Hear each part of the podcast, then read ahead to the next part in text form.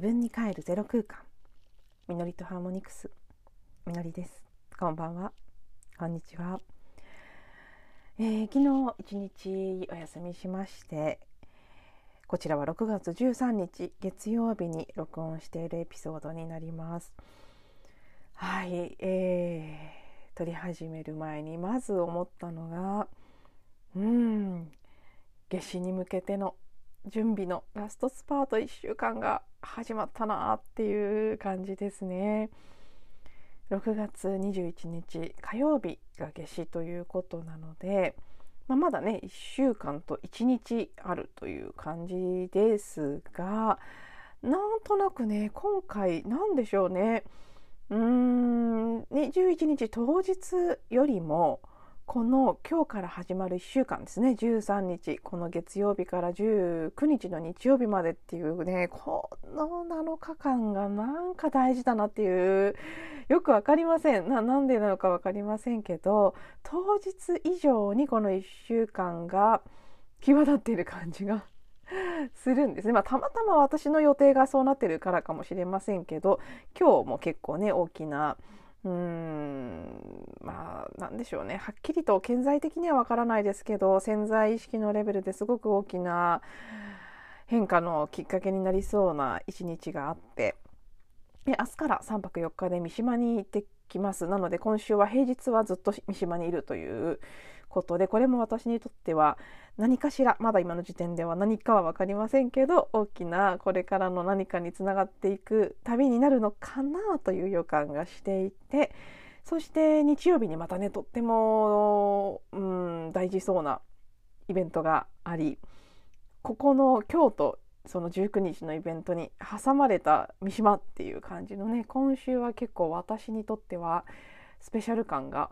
満載の1週間そして明日いて座のサインで迎える満月があるということで満月エネルギーももうすでに結構ガンガン来ている気がします。えーまあ、もう少し前から始まっていて満月の影響ということでいくと私が今日見た動画では23日までその影響があるという感じのことを話していましたね。うん、そこの間に夏至に向かっていく期間があるということでやっぱりねなんか大事な準備期間っていう気がしてならないです。はい伊手座での満月ですね明日夜の8時50分ぐらいに満月タイムということで私は富士山を望むお部屋でその時間を迎えます、まあ、夜なので富士山自体は見えませんけどロケーション的にはそんなところで、えー、満月の時間を過ごすことになりますけれども。今回この伊手座の満月もちろん伊手座という星座が表すとても分かりやすいイメージとしてね、あの遠くに足が足下半身が馬で上半身が人間でこうね弓と矢を持って遠くへかけていくっていう感じのシンボルからイメージされる通りいて座というと何か高い理想を目指していくようなエネルギーであるとか海外とのご縁であったりね何かこう遠くへの旅とかを象徴するものでもあったりあとは学び教えること哲学かねそういう深い学びっていう感じですね。ちょっとした情報とかではなくって結構深い探求心とかそういった、うん、イメージが強いので今回特に私はねちょうど旅してるっていうのもあります。あんま遠くではないですけどでもこの旅っていうのは物理的な意味だけじゃなくって人生の新しい門出とか旅立ちという意味での旅という意味合いもあると思うのでうん、そういう意味ではやっぱりね私にとってもすごく今回いて座満月らしいことをしながら過ごす日になるなというふうにそう狙ったわけではないですけどね。たまたまそうなっているななんて感じたりもしているんですが特に今回本当にねいわゆるその新しい時代ということに関してもどんどんどんどんシフトが加速している。特に6月入ってからやっぱり全く違う世界が現れ始めているなという感覚は結構強く感じていてそういう意味で個々人のレベルでも人生がもう第2の人生第3の人生がぐんと勢いよく始まっていくような今まで乗っていた船をもっと大きい船に乗り換えてでバーンともうもっともっと全然遠くへ旅立っていくんだっていう感じのスタートを迎えるようなタイミングをねあのそういう場所にいる方も多いんじゃないかなと思ったり個々人のレベルではなく全体がもうそもそもね集合意識のレベルでそういう段階にある。なので個々の体験としてどういうふうに現れて出ているにせよやっぱりもうね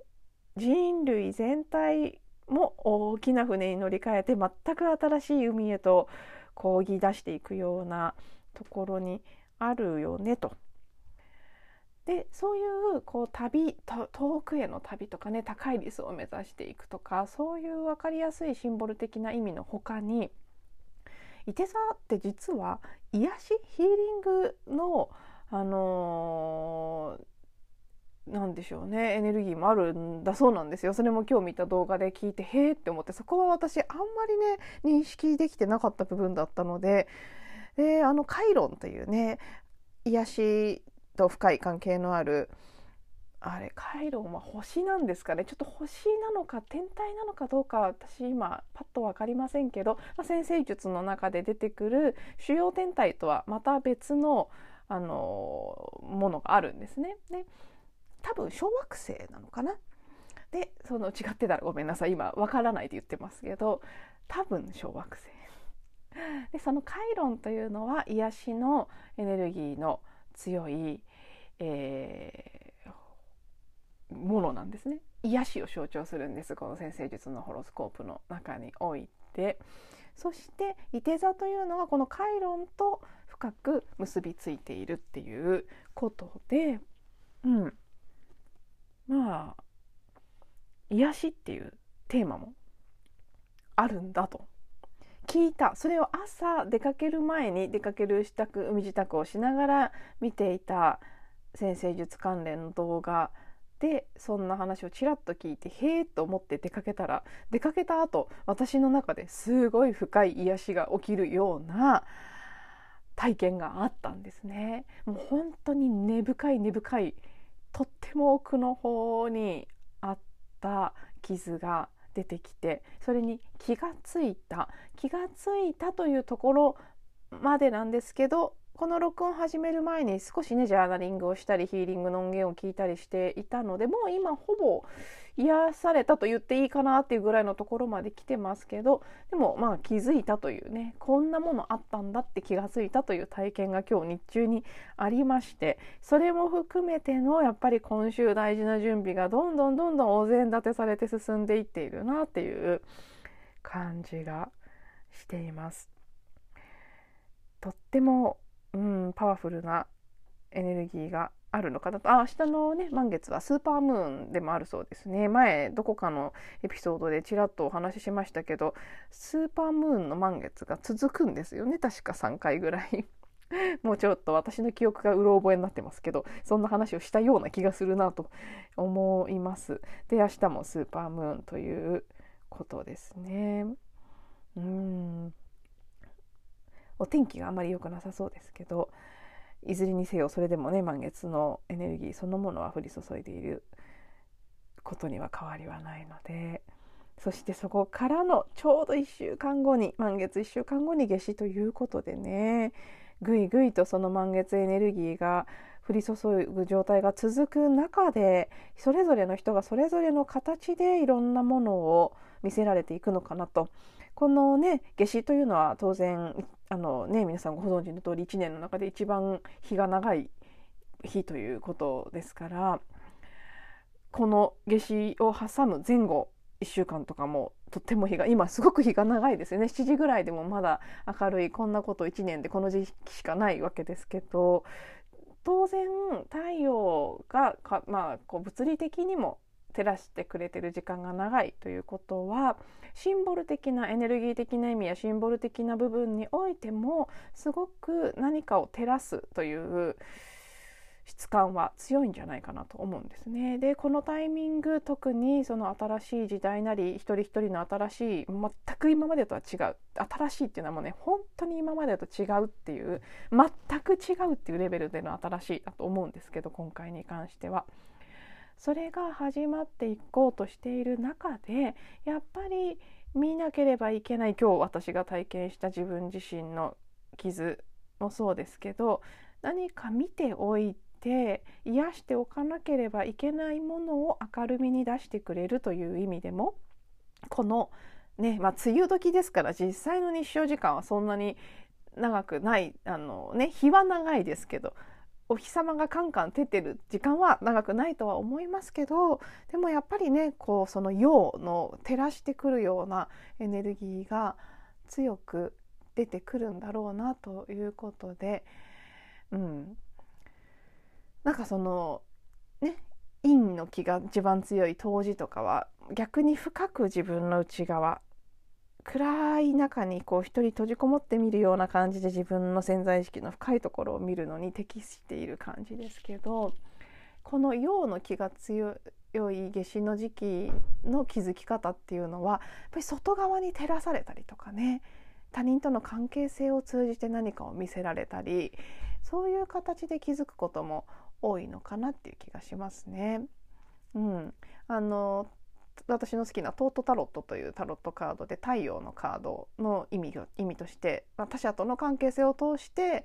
何か気づきを得るっていう感じの意味合いで取るカードでもあるんですけどだから太陽っていうのはそういうシンボルでもあるっていうことですね。でそこへ来て月もスーパームーンでピカピカ輝いてくるということでいろいろ鏡となって周りの人たちがさまざまなことを見せてくれている大事な気づきを得ていくのにはとってもいいタイミングになるんじゃないかなと思いますしそこから先の変化が多分すごいスピードで起きてくるからこその丁寧にちゃんと準備しておきなさいよっていうことを言われているような感じもしますね。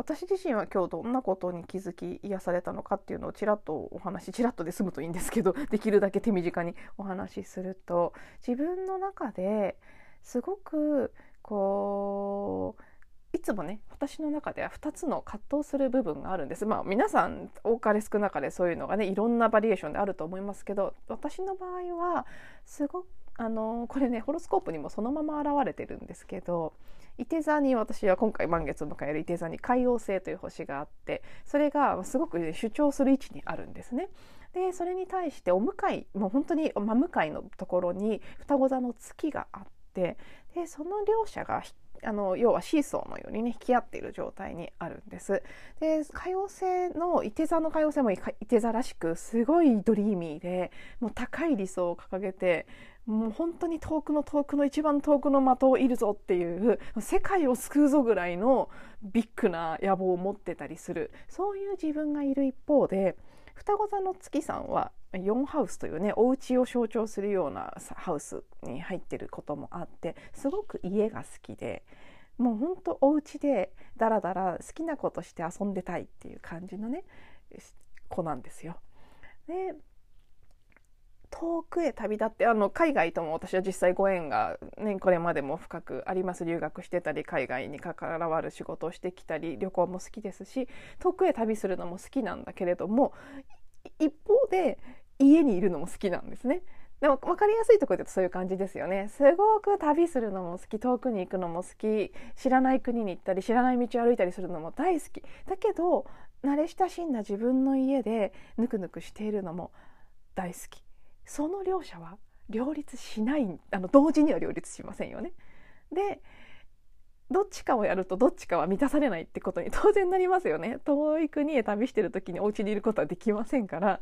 まあ、物理的にもそれは成り立たない。でそれは物理的な意味じゃなくてもうちょっとこう、うん、象徴的な意味でのだから人生いろんな冒険をしてすごい高い理想を目指してさまざまなチャレンジをして面白いことしていきたいっていうのをしようとすると家でゆっくりのんびりしていたいいつもリラックスしていたいっていう自分はか満たされないそのせめぎ合いはいつもあってそこがあのうまく強調できないからこそどうしていいかわからないっていう状態に長らく身を置いてきているんですけどこの自分の月はインナーチャイルドを象徴するものでもあるので双子座の月のお家にいてのんびり気楽に好きなことして遊んでたいっていうタイプの私っていうのは私のインナーチャイルドの部分でもあるんですがその子に対して思った以上に辛く当たってたなっていうことに気がついたんですね。えー、あのここ最近すごく自分の中で気になっていたテーマとして多分実際何か大きなことが始まろうとしているからだと思うんですけどその予感があるから余計になんでしょうけれどもなんかね怖いっていうのもすごく出てきてるんです。変化が怖い。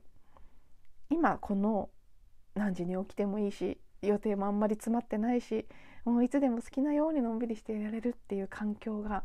崩れるのが怖い。出ていくのが怖い。一方ではもういい加減そろそろね自分の才能を生かして何かチャレンジしていきたいとか本当にやりがいを感じられる大きなプロジェクトとかに関わっていきたいとかそういう野心みたいな野心でもないんですけどなんかその情熱か情熱みたいなものもすごく強まってしまってるので、まあ、池座はね火のサインですから情熱的な性質を持っている部分ですけどその自分も強くなってるしそういう新たな変化が起きてきそうだという予感も高まっているのでそれを感じれば感じるほど反対側にいるお月様のねインナーチャイルドの自分が「えやだ怖い怖い怖い」って言い出しているんです。そのことにまあ、特にこの何日かアンテナが立ってあなんかすごい怖いっていうの出てきてるなってチャレンジすることや変化することを望んでいる自分がいる一方ですごく怖がってる自分もいる。そこまでは気が付いていたんですけどその怖がってる側の自分を自分自身が思った以上に批判してる。思った以上に無意識にダメ出ししてる。でその怖いよっていう声をちゃんと聞いてあげないで変わりたくないよって言ってる声を聞いてあげずに言ってるなとは気づいてるんですよ。だけどなんかもうほぼスルーぐらいの感じでうるさいってうるさいとまでは言わないまでもまあもう無視してるなっていうことですね。言ってるな言ってるのをあ無視っていうかやっぱりダメ出ししてますよね。で今日イメージとして浮かんだのは子供がアスレチックとかで遊んでいてジャングルジムとかねそういうので遊んでいてでたくさんの子供がいて他の子供たちはみんな飛んだり跳ねたり元気にすごいアクロバティックに遊んでるんだけれども自分家の子供だけ怖いって言ってこうなんか一歩も動けずにそのジャングルジムみたいなのの上で震えている。で動けない動けない怖いから飛び降りることもあっちに動くこともできないって言ってる。それを見たお母さんである私自身が「何あんたそんな怖いとか言ってるの?」って「なんとかちゃんもなんとかちゃんもあんな風に飛び降りたりあっちに飛び移ったりしてるじゃない」って。でみんなね同じぐらいの体つきなんだしあなたにだってできるでしょ？って。結構強く言ってる感じ。そういう厳しいお母さんとして私が私自身のインナーチャイルドに関わってる姿が見えたんですね。うわーこれずっとやってるなーって気がついて。でもこんなお母さん嫌だよねって本当に思ったんです。嫌だ怖いよって。そんなねえー、同時に思ったのはそのね人それぞれ本当に内側で何が起きてるかわからないんです。なぜ特定のことを、まあ、例えば海が怖いっていう人もいますよね水が怖いっていう人がいたり高いところが怖いっていう人がいたり大きな音が怖いっていう人がいたり本当の意味でそれがなぜ起きてるのかは本人も含め誰にもわからないんですよね。多分何か過去性なりなんだかわからないけど何かの理由があってそうなっている。でそれはわからないけれどもそうなっていることは事実なのにもかかわらず他の人と比べてあの人は怖くないのになんであなたは怖いのって言われたって怖いものは怖いし困りますよね。でそれに対してねこう聞く耳も持ってあげずにみんなができてるんだからできるでしょって。これが怖いなんておかしいでしょって。言っちゃうのって普通に他人目線で見たら嫌なお母さんなんですけど。でも自分は自分にそれをしていたなって。そのことに今日あるきっかけを通してはーっと気がついて。そしてそう録音を始める前の時間をしばらく自分の中でそれをしっかり見ていったり癒していったりする。そういう機会をね得ることができて多分これではっきり気が付いたのでだいぶ終わっていく部分が大きいとは思うんですけど、うん、最最初の方でね「いて座には実は癒しというテーマもある」というお話をしました。で朝へえと思ってたところからのそんなことに気がついてあやっぱりこうね明日の満月に向けて癒しの扉が私の前にも開いてくれたんだなというふうに感じることができる一日でした。ということでね、まあ、皆様もそれぞれ体験の仕方はいろいろなので同じようなことが起きている方もいればそうではない方も多いと思いますが何かしらこのお話がきっかけになって、ね、それぞれの聞いてくださってる皆さんにとって必要な気づきや癒しというのが起きると嬉しいなという必要であればですね、うん、そんな思いを込めてちょっとシェアさせていただきました。そして、えーと、明日はあの3日間、ね、3泊4日で行くんですけど明日だけはねホテル泊なんですね。でその後はちょっとゲストハウスに初めて宿泊してみるつもりなのでえっ、ー、と明日はおそらく録音ができますなので明日の音声は公開すると思うんですがその先についてはまだどういう状況になるかわからないので録音ができればという感じですね。まあ、あの環境的なものだけではなくて旅の間は旅のその場その場で起きることをより大事にしていきたいと思うのでもしかして状況によってはあのお休みが長くなるかもしれませんがはい、撮れるタイミングで録音して撮っていったりあるいは旅のレポートブログの方にも帰ってきてからあげたりしたいなと思っておりますのでご興味ある方は是非楽しみにしていただければと思います。では今日も最後まで聞いていただいてありがとうございます。また次のエピソードでお会いしましょう。